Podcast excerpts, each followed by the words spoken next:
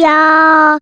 一个相信你的人。好，欢迎收听电玩店，我是店长迪恩。本期节目依然没有人夜配，不过没有关系，这是一个呃承先启后的一个时刻。我们在二零二二年的一开始，还是跟二零二一年一样，就是维持一个可能大部分时间是没有夜配的一个状态哈。但是我自己还是始终觉得。我们其实就秉持着把好东西分享给大家这样子的一个信念初衷，所以呢，呃，有的时候其实厂商你也不用太害羞。如果说你有什么好东西，真的想要跟我们的听众朋友好好去做分享的话，那当然我是竭诚的欢迎。毕竟很多时候我们的所谓的合作啦、业配啊，都是免费的。那所以变成是说我单纯就是提供这样的一个时间空间、这样的一个平台，把我觉得。呃，可能好的东西就是分享给我们听众，那大家可以互相交流一下，看有没有什么东西可以让我们在生活之中可以持续的朝向一些比较嗯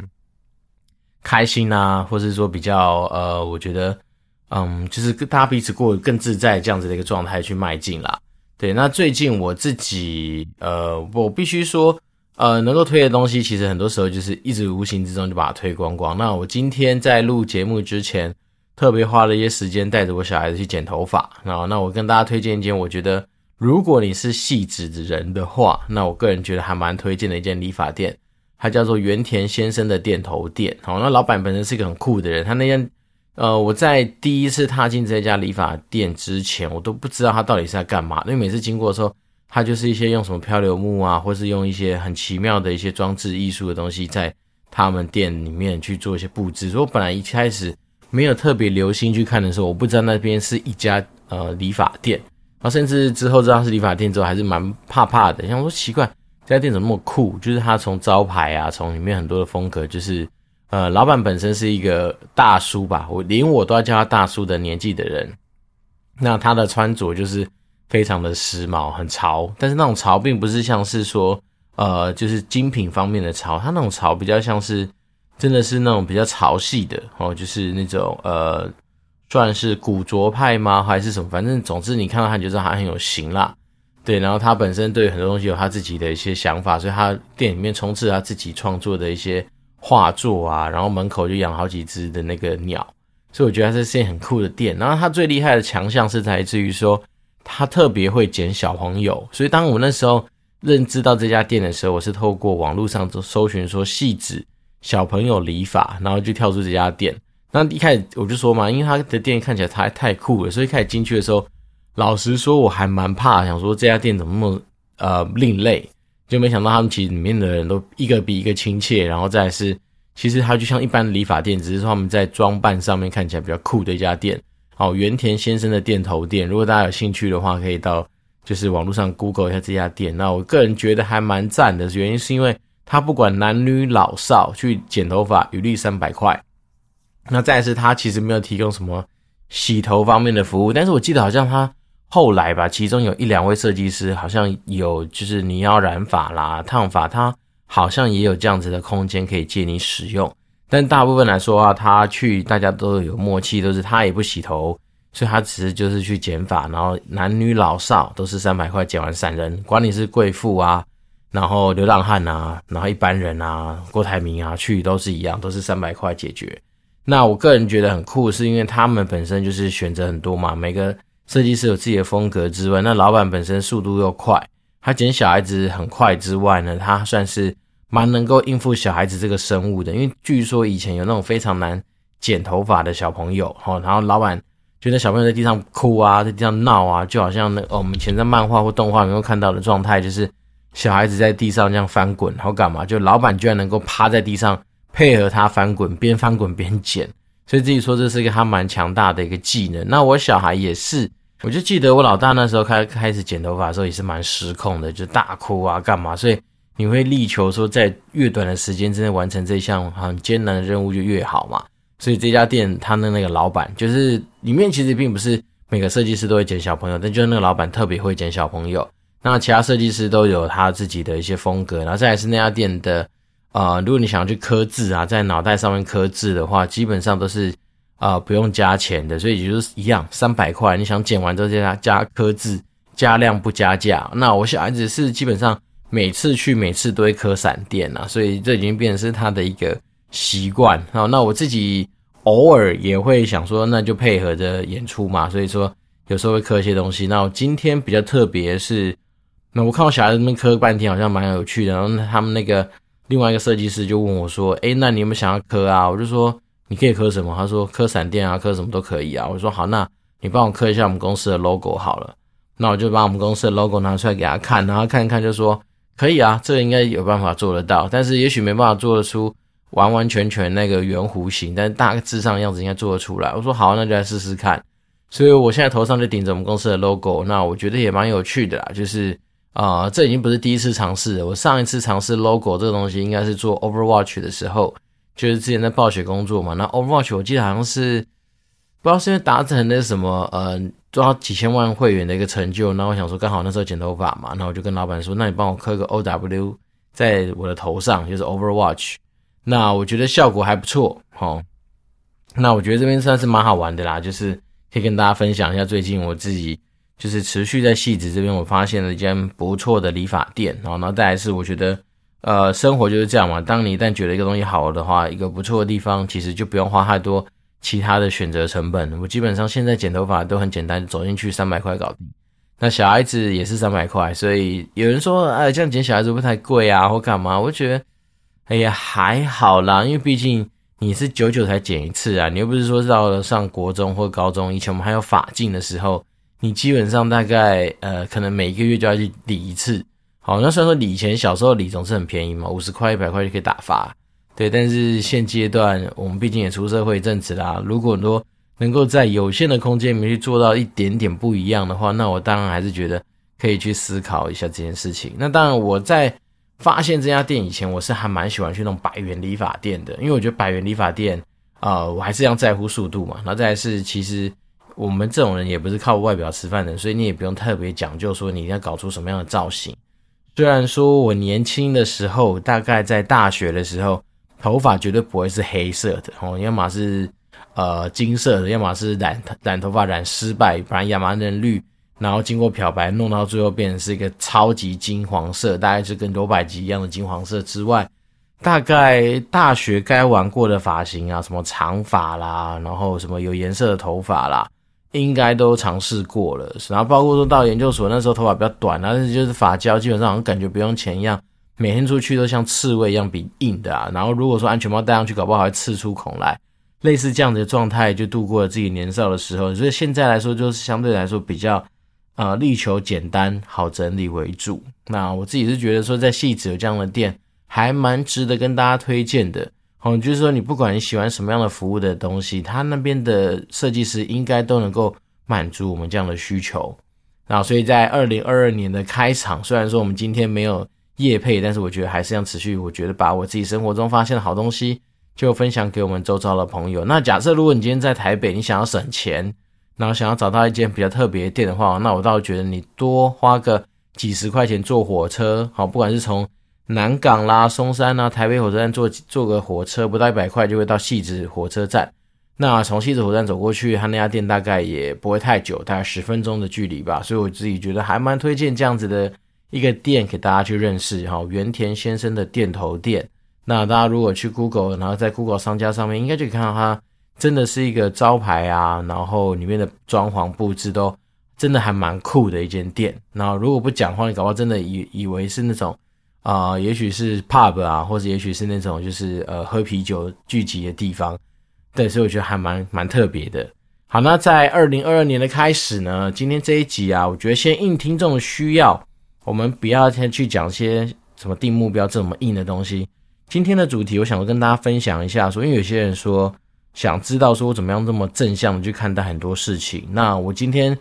刚好我的听众也是我的其中一个同事，然后他就跟我聊说他有听我节目，那他一直觉得我是一个相对有时候在思考很多东西还蛮正向的人，所以想说能不能有机会多分享一些东西，让他能够在比如说有时候工作比较枯燥乏味之余，能够有一些转化。那我就跟他讲啊，其实与其说我们今天比较正向去思考事情，不如说我们尽量。保持着自己容易转念这样子的一个技巧。那转念这两个词汇啊，最早最早我听到它，应该是我国中的时候，不知道在什么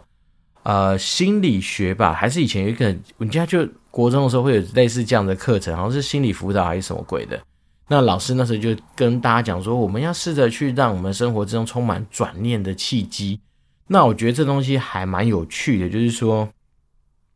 不管是政治人物啊，或者有时候我们看到很多的一些社会新闻，或甚至是以我自己最近的经历，就是我刚举办完我们公司的耶诞活动嘛。那耶诞活动大部分我现在呢听到的呃评价都还算是不错啦。哦，举凡说，诶，蛮新鲜的啊，蛮用心的啊。蛮有感觉的啊，蛮温馨的，等等。但是，当然你还是会听到一些让你觉得相对比较刺耳的一些回馈，哦，比如说我们那时候在放点歌的时候，就有人嫌太吵啊。然后，比如说一开始也许是设备的关系，所以很多人都听不到啊，听不清楚啊，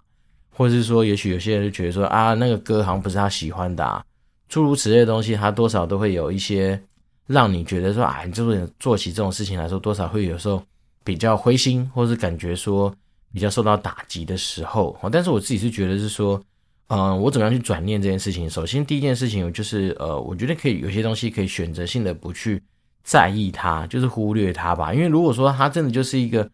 非常有可能出现的少几率，好，它几率很小，或者少部分一定会出现的不一样的声音的话，那这东西如果本来就在你的预期之中，那你当然甚至就可以不用花太多的心力去处理它。那再来是说，我们一样嘛，我们一直强调八十二十法则啊。其实，在这个世界上，很多的东西都是这样，百分之八十的东西你能够注顾得到哈。比如说百分之八十都是一些好的评价，那你大概也会知道说，那你这个东西算是相对来说有它一定的成果了。那至于百分之二十，本来就是在任何的团体里面都会有人去扮扮演所谓的批评者啊，或是说那种所谓的监督者啊等等这样的角色嘛。所以我觉得这实属正常啦。所以呢，对于那种转念与否这件事情，第一开始我倒是觉得你可以先选择有些东西适度的去忽略它。那当然，我们把例子回到比如说我自己同事或者是说我朋友身上好了。如果假设我们今天做的是行销，做的是业务，做的是一些跟业绩有关的东西，那很多时候你一开讲就是那个数字嘛。那有时候你很多说数字或数据是相对比较冷血、比较客观的，那也没办法。那既然开出来的时候，有时候你就会觉得，哎，其实结果。不尽人意嘛，就例如说，也许是啊营收没达标，也许是像我们以前做线上游戏，就是登录数没有达到我们的预期啊。那当然这时候你就会受到很多无情的打击跟批评嘛。但是我觉得反而是这时候我们通常都会转念是说啊，他你可以想象他这是一个比较失败的状况，也可能是一个不达标的状况。但换个角度想，那也代表说你有机会去啊从中去找到一些新的机会点嘛，因为。讲真的啊，其实，在做行销的过程里面，并不是每一件事情其实都可以这么样的顺利。包括很多时候，行销这东西它之所以有趣的地方，就在于是说，它很多时候它没它不可逆嘛。所以，当你今天啊、已经规划好了一个 campaign，做了一个行销活动，或是下了一大笔的行销预算去做很多的宣传，它其实不可逆。而且再来是说，你 even 找到两个很类似的活动的对比，但是时空背景的不同。从大环境上面的变化，从人民人们口味的改变，或者是说你今天刚好就是有某些议题有没有打中点的那种东西的差异性，其实多少都会影响到你整体的效果。就有时候反而是说我自己的心得都会是这样，就是呃结果摊在你前面嘛，不达标不达标，那东西都已经是一个事实一个结果，那反而是我们应该去想的是说，好，那这个东西这个事实告诉了我们什么东西？好，所以很多的时候都以为是说啊，怕失败，然后尽量选择一些比较保守的事情去做。那其实不需要，为什么？因为你的这些东西，它的不成功本身也就是一个收获啊。就像是呃，我常常跟人家举例是说，那爱迪生不是常讲嘛，就是在他发明电灯泡之前，他其实已经经过非常多的失败，他经历过很多材料上面的失败。那他那时候只是说我每次的失败只告诉我说，哦，原来这个材料不可行。所以他某方来说，他也是得到了一个，如果我们以我们就是在验证哪些东西不可行，当成是一个目标的话，那他某方来说，他也是成功了非常非常多次。原因是因为他经历过了很多他觉得不可行的一个验证嘛。那回到我们刚刚说的东西来一样，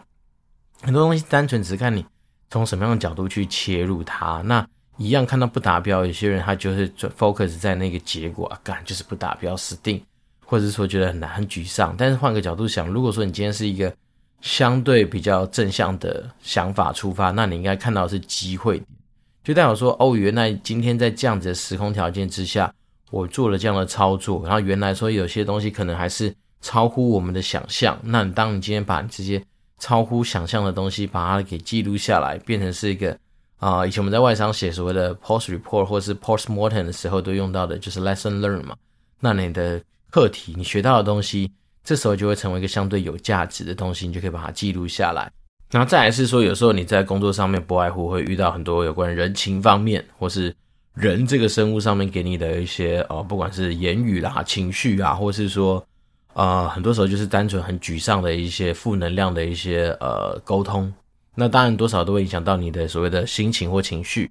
那我自己的想法就是这样，我我觉得如果是我还能够承受的话，那我当然就会去根据当下的一个现况。去进行我觉得相对我能够 handle 的一些回馈，但是有的时候其实确实也是会超出我的防守范围啊。举例人，比如说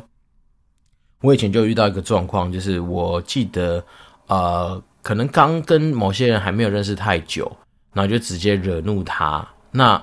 我就会比较好奇是说究竟是哪些点哦，可能是因为我没有注意到，或者说呃，也许是我的方法不属于他的风格等等这样子的一些事情。所以呢，我那时候反而是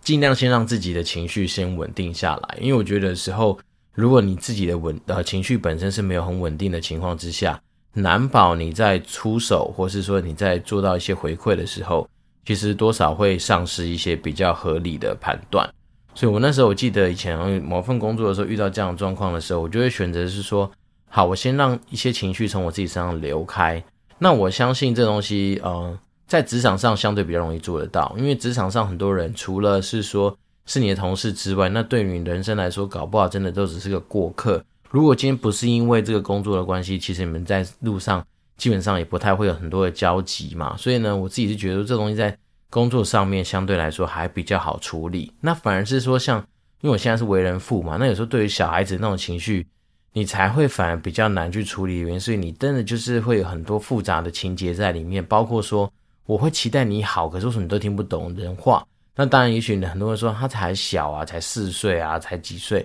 可是有时候你会想，好奇怪，平常你跟他讲的东西，他都能够理解啊。所以我倒是觉得说，你遇到这种尤其是家人之间的情感的时候，这种东西反而才会比较复杂，比较特别。但是如果说今天回到工作上面，然后只是跟工作上面，不管是合作伙伴啊、长官啊、下属啊，如果说彼此有些情绪上面的一些呃。纠结或冲突的时候，我倒是觉得还蛮好解决，就是你先让自己不要陷在那个情绪里面。好，那你要转念的方式当然就多啦，就是你开始去忙别的事情。很多时候你现在就淡忘那件事情，或是真的有时候我觉得在职场上面找到一些呃相对来说对你来说比较能够倾诉，或是一些在职场上面比较能够咨询的一些呃伙伴啊或同伴啊，我觉得其实还蛮重要的。原因是因为。啊、有的时候我们其实看待很多事情的角度，也许太从自己出发的话，啊、呃，也许确实还是需要一些别人用不同的角度的一些观点，或者是说一些东西来给我们做一些提醒。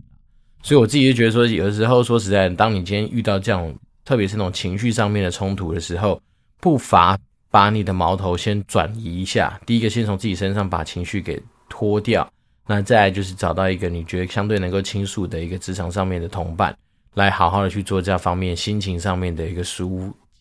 那这样我觉得有的时候说实在的，呃，因为毕竟在工作嘛，我们有的时候还是为了要求工作上面的表现啊，或者说求工作上面很多事情的相对顺遂的话，那我倒是觉得可能就是你还是要静下心来去评估，或是去了解说为什么刚才你会有这些情绪上面的波动，然后导致说你跟别人产生情绪上面的一些冲突。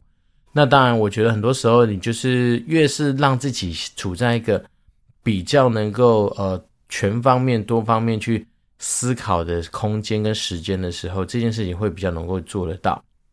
那我自己走过这几些年来的一些心得，就是我们不是没有情绪啊。说实在的，虽然说呃很多人说啊，好像迪恩感觉就是一个相对来说情绪。还没有那么起伏，或者是说脾气可能很好的人，但是我不是啊。其实我在家里面，你问我老婆，她老婆，我老婆天天那边说什么我我脾气不好，但是我只是觉得说在职场上面，越是对外人，有时候那种就是呃自己的情绪掌控，或者是说那我们讲姑且讲形象包装好了，你也是要至少演出一个你觉得符合大家可能可以接受的样子嘛。如果说我今天就是个暴走狂，天天你要讲到一两句话，我就直接干你，你要冲出去，或者是说三不五时就是呃带着那种相对比较让人家讨厌的一个就是情绪上面的一些抒发的话，我觉得这东西其实对于工作上面你要达成你的目标，或者说你要你希望你的团队一起帮你达成目标上面来说，我觉得不见得有加分。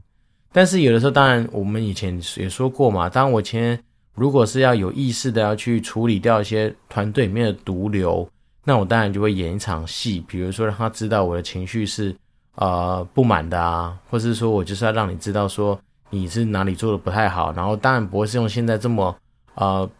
和缓或是说这么平淡的语气，那当然可能就会加入一些比较故意演出来的情绪上面的波动，那这一切的一切都是为了演戏。那当然，演戏的过程就是呃，呼应之前台通说的嘛，就是每一个生气，其实它都应该要有产生对应的价值啊。那我们把它扩大来说，就是每一个我们情绪上面的波动，其实它还是要有对应它的价值。所以就是说，并不是说你今天这个职务赋予给你的任务是要啊，举例，比如你是业务，你要达成业绩目标，但是你就必须要一定要对客人这个生物毕恭毕敬。其实也不见得啊，因为我自己以前在跑业务的过程里面。也是有遇到那种很鸡掰的客户啊，那与其你在那边跟他低声下气，你还不如想想你今天的底线在哪里，然后是时候就可以给他一个正权上面的回击嘛。所以我也不是没有骂过客户啊，我也不是没有让客户知道说他今天的行为其实已经太超过了。所以呢，而且其实那时候在中国大陆跑业务，诶，对不对？所以有时候说实在的，那种呃中国人强悍起来那种狼性确实还是蛮猛的。可是老实说，我们台湾人也不是真的吃素的啊，所以那时候该呛的时候。未免在跟他们客气啊。那我自己是觉得说，这种东西就是，老实说，就是你今天要发火，你要展露你的情绪，很多时候它也都只是一个武器啦。那至于要怎么使用，我觉得当然就有赖你自己的经验或什么样去发想。好，那今天讲情绪控管，并不是今天这一集的主题，而是说怎么样去转念。我觉得还有一个小技巧可以是这样，就是所谓的一般人常说的换位思考吧。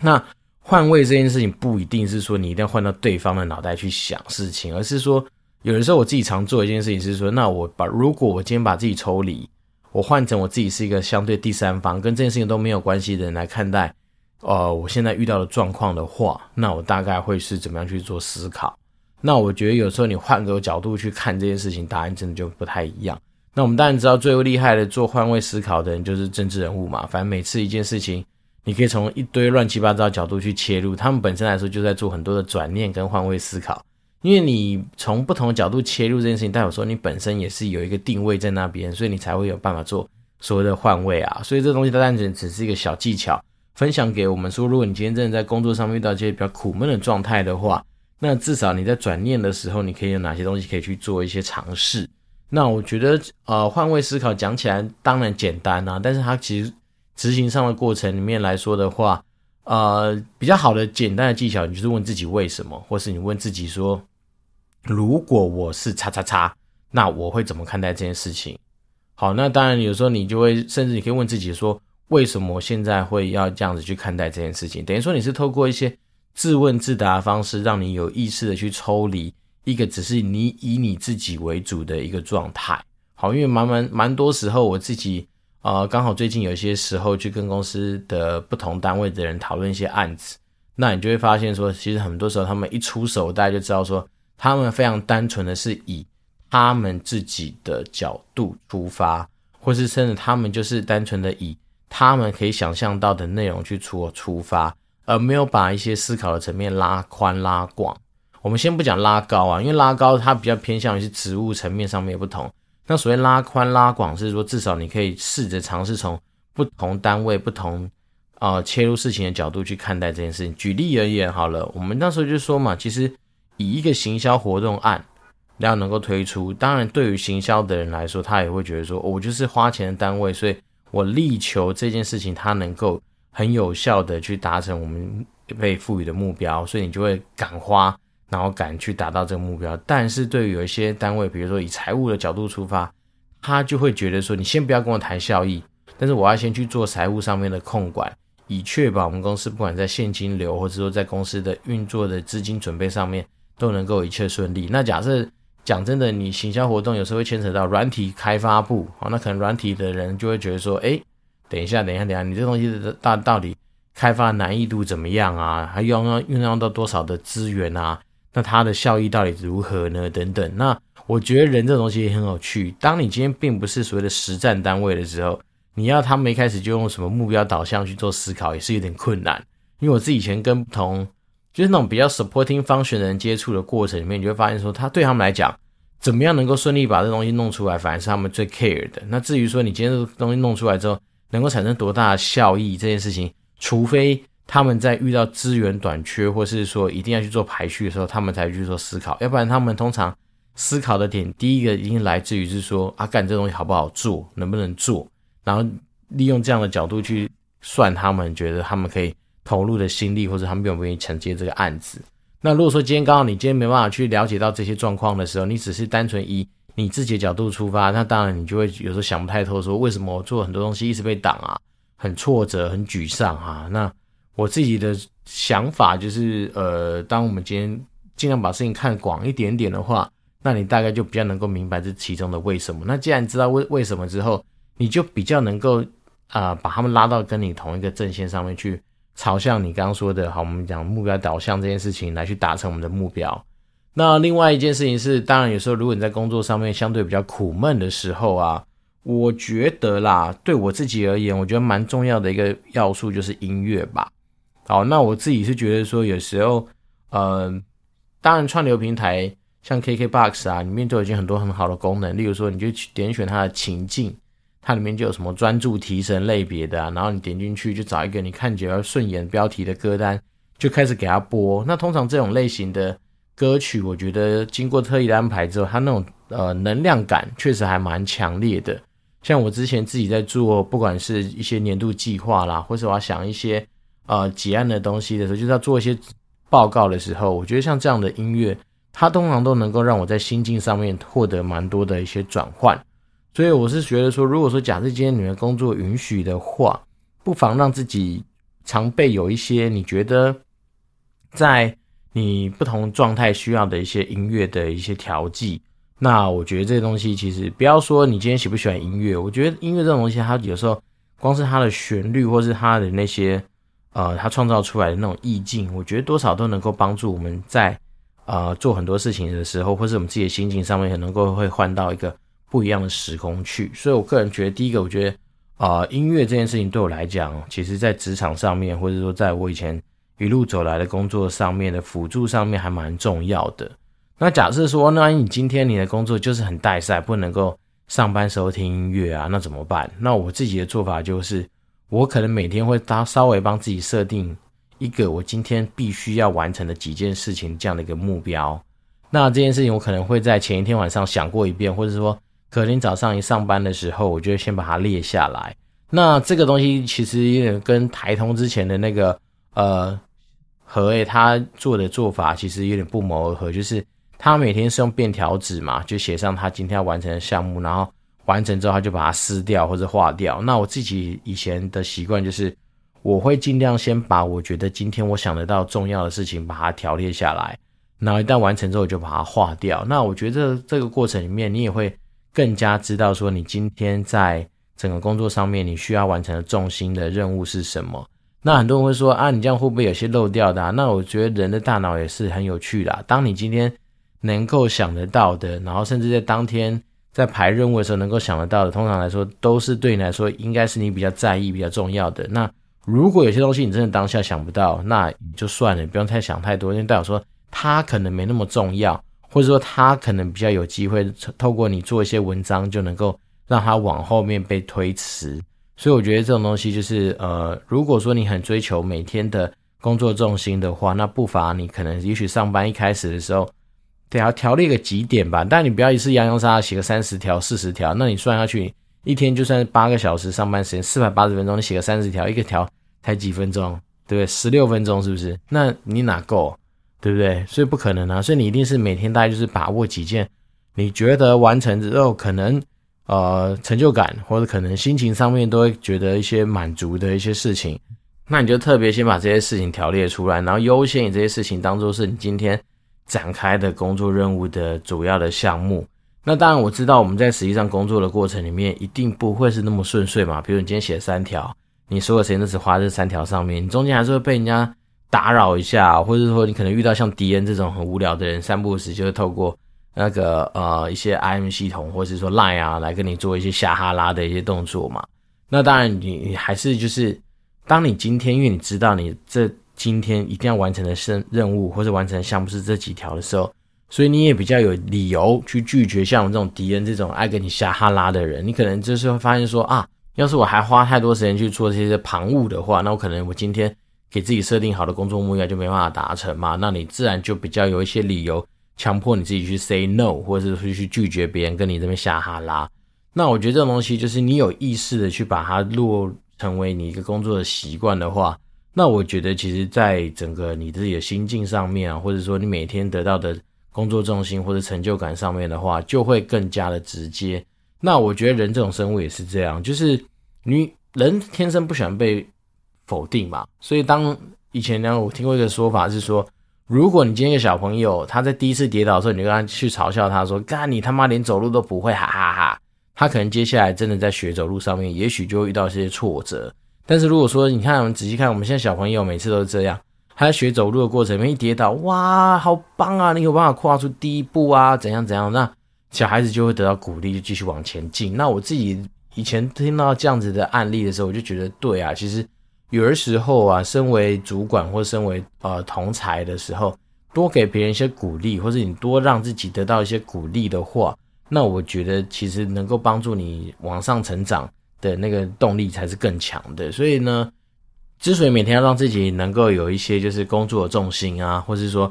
嗯，必要待办事项这件事情的完成，其实某方来说，你也是给自己一个鼓励，然后给自己一些犒赏的一个角度，然后让自己就觉得说啊，透过成就感，透过自己给自己的鼓励来驱使自己往前走。那这样子的话，你比较比较不会是说，只是因为每天好像都在做一项例行事务啊，或者是每天很多人他都在做。很多重复性质的东西的时候，那慢慢的会失去了所谓工作上面的动力。那再来是有的时候，除了我每天会想想我今天一定要做的事情之外，我会从中去想想哪些事情我会特别有兴趣，或是我觉得做完之后我应该特别开心的。好，举例人，比如说像大家都知道迪恩喜欢做简报啊，所以有时候如果真的有机会机会去做简报，我都会把简报当成是我在弄一个我自己的一个作品。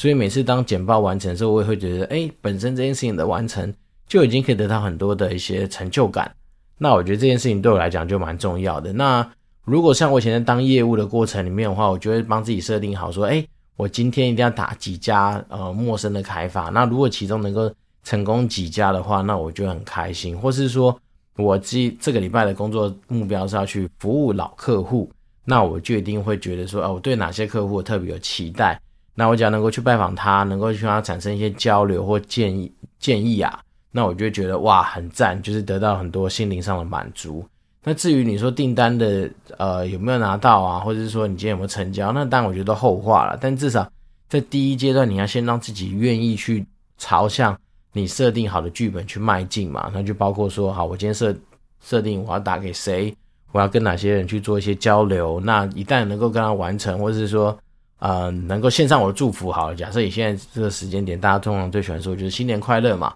那我可能就会排一系列洋洋洒洒，我一定要跟他聊到天的名单。那老实说，我今天也不见得是说啊，一定要去跟他成交什么东西。那很多时候，单纯的嘘寒问暖，对我来讲，已经是一个还蛮重要的一个工作的内容。所以我就说，诸如此类东西，我们回馈到我们刚才说的，就是与其说我们今天。迪恩是一个正向思考的家伙，不如讲讲说，我今天比较试着会去让自己啊、有意识的安排一些让我自己的，比如说每天有些期待，然后真的是发生一些鸟事的时候，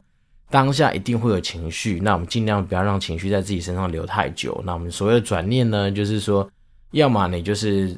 整个人移开这件事情，好，你完全不要想这件事情，不要屌他，那或者是说，你可以把你自己脑袋先放到。不一样的人身上去看待这件事情，那你可能得到的答案就会稍微不一样。那假设你今天没有办法这样子哦切换自如的话，那我们刚刚也提到一个方法，就是你赶快去找可能有经验、可能够给你一些不一样意见的人聊聊天哦，哪怕是你只是需要他当你的呃垃圾桶去听听你讲的一些垃圾话，但是我觉得有这样的角色出现，或者你平时没事就是要去把握这样的人出现的时候，那我觉得就会对你来说会产生很多的帮助，那让你在我们刚刚说的呃转念这件事情上面会有很多的助力啦。好，那我们再把它归纳一下来说的话，其实不外乎就是你可以先从自己角度去出发，那自己角度不行的时候，就把自己脑袋换成别人。那如果换成别人还是不行的话，那就真的去找到那个别人。好，那个别人当然不是那个当事人，而是找到一个可以帮助你的一个别人。那透过这样的方式，拖着来说，你已经帮自己从很多不同的角度去看待这些事情了。那当然，你说要怎么样让自己的情绪不要留在自己身上？一个当然是你自己想通嘛，解离人须系铃人，这是一个最简单的做法。那如果真的不行的话，透过一些外力的协助啊，例如说，呃，你就完全转移焦点，哪怕是不做工作以内的东西，然后去看看书，帮自己充了电，或是像我们刚刚说的，用音乐来去做一些稍微心灵上面的洗涤或治疗。那我觉得其实它就已经能够多少帮助你在当下可以达到一个所谓转念的效果。那很多时候永远要记得啊，当你今天如果你本持的一个目的就是说，反正呢你的情绪波动都是要有所得或是有所价值的时候，那你就会更清楚知道说你今天每一个东西的展现，因为通常来说你会特别意识到说你的情绪上面的波动，代表说这个东西已经跟你平常的样子不太一样了。所以你一定能够感觉到它中间的差异嘛？那我自己就觉得说，这种东西其实我们都是聪明人，甚至能够听到电玩店的人，应该都是天选之人。所以呢，这些东西应该都能多少能够理解。好，那今天说实在的，也没有新的听众留言，OK，这又像极了我们非常呃熟悉的一个开头跟结尾。那当然没有听众留言的话，我们当然今天就比较多时间来稍微给我们一些。真实听众的一些回馈，好，包括说，可能也许在职场上面，在工作上面，就真的会遇到这些鸟事情，或者是说，有的时候你会遇到一个工作倦怠，然后因为可能常常都在处理类似的一些工作内容，或者是说，你可能你本身的工作被赋予的就是一个相对来说重复性质比较高的工作，那当然你会遇到工作倦怠。那我觉得工作倦怠的过程里面其实并不可怕，而是在于是说你怎么样去有意识的。从中再去找到一些你觉得可以去发挥的点，那我觉得这件事情当然就有赖各个人从不同的角度去思考。那当然，我们这边还是敞开大门呐，是说如果你真的需要呃一个比较客观第三方的人给你一些，也许是参考啦，或者说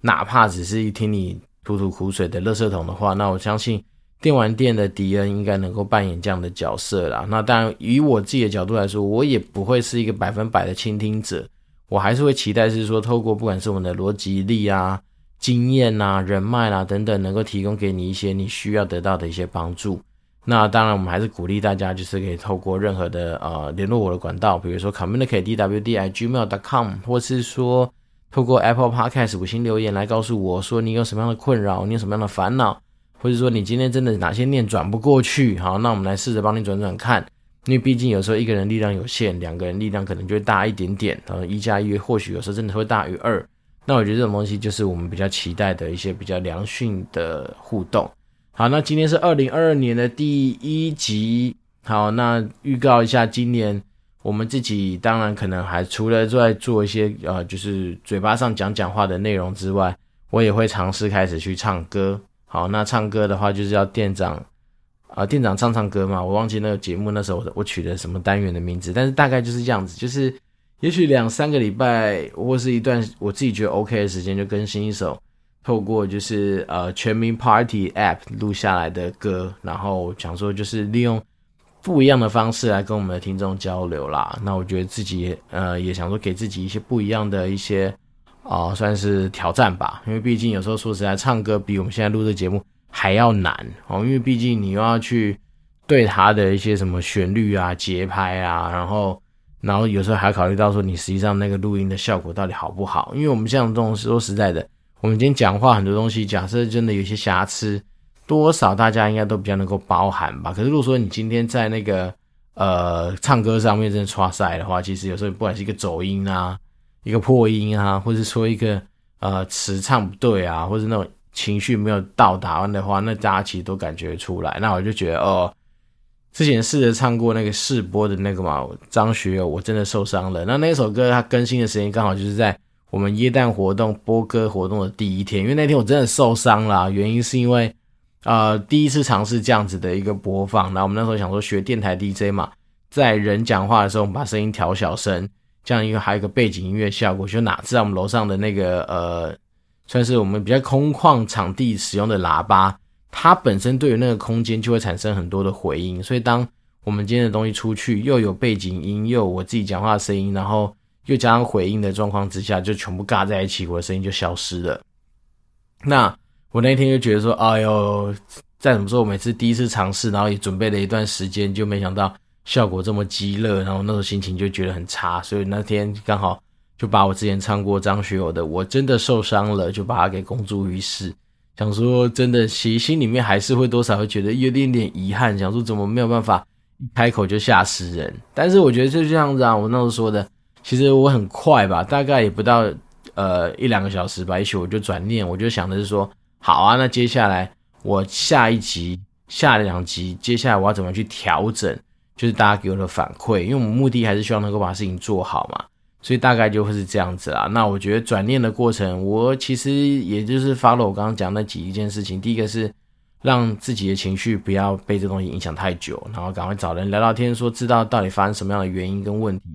然后呢，再来就是去调整。然后，因为我就说，其实对我来讲，就在尝试适合我们整个在播歌环境的一个方法。那对我来讲，其实看到方法远比在那边自怨自艾来的更加的有价值。这是我自己的亲身经历。那大家如果真的对于我们唱歌有什么样的批评指教的话，那当然还是要透过，可以透过啊，我毕竟放在 YouTube 嘛，那 YouTube 下面好像就可以直接留言吧。所以，如果我们听众有兴趣的话，欢迎来去听听看迪恩的试播集。那有什么样的反馈或回馈，甚至是也可以点歌啊。然后如果说假设真的有谁想要听谁的歌，那欢迎点。那我如果可以的话，我就尽量唱出来。但是我有几个条件，第一个是一定要是男生的，因为我很不会去、呃，像有些人经过什么女生的 key 的转换，然后唱女生的歌，所以我会尽量希望是唱男生的歌。然后再来是我比较擅长的，应该还是。抒情类的慢歌啦，所以你说如果是快歌的话，尤其是那种 rap 什么的话，我可能效果就不会到特别好。所以大概就是这些吧。那其他有想到以后再补充喽。那还是要鼓励大家可以多跟迪恩呃迪恩交流。一方面是因为二零二二年了，我们做节目到现在一年多了，那该累积的成绩也累积到商业行销排行榜的第一名，所以我相信。呃，应该这个节目多少提供给大家的东西还是有些价值，还是有些水准嘛，所以我对自己的产品还算是有一点点信心啦。那我只期待说，大家如果有空有缘的话，那我们当然就是希望把这个节目再多多分享出去，让更多人听到，然后我们可以产生更多的交流跟互动。好，那这一个礼拜看起来今天天气还 OK，我下班的时候居然还看感受得到阳光的那种亮度。这是个蛮特别的一个日子，因为今天才一月多，理论上来说一月多，你下班大概五点多快六点的时间，应该是要比较黑嘛，就没想到今天比较亮，所以我就想说，也可能刚好搭配我们今天这一集讲的是一些比较啊、跟大家讲说怎么样累积一些正能量啊，累积一些呃正向看事情的一些方法的转念的一些技巧，可能多少有些关系吧。那当然气温还没有到非常高啦。所以呢，大家不要像迪恩一样，我其实在跨年的隔天，我的扁桃腺就发炎了。所以大家如果说耳朵比较尖的人，应该会听得出来说，我今天这一集在讲的过程里面，其实我声音跟平常好像不太一样。然后确实我在中间，其实嘴巴一直都很干，所以我光是停下来喝水都不知道停了几次。那希望不要因为这样子影响到大家的收听品质啦。那如果说还有什么样的回馈的话，我们都欢迎持续保持联络喽。那我今天是电玩店，我是店长迪恩。那我们就祝福大家有个愉快的一周，祝福大家新年快乐。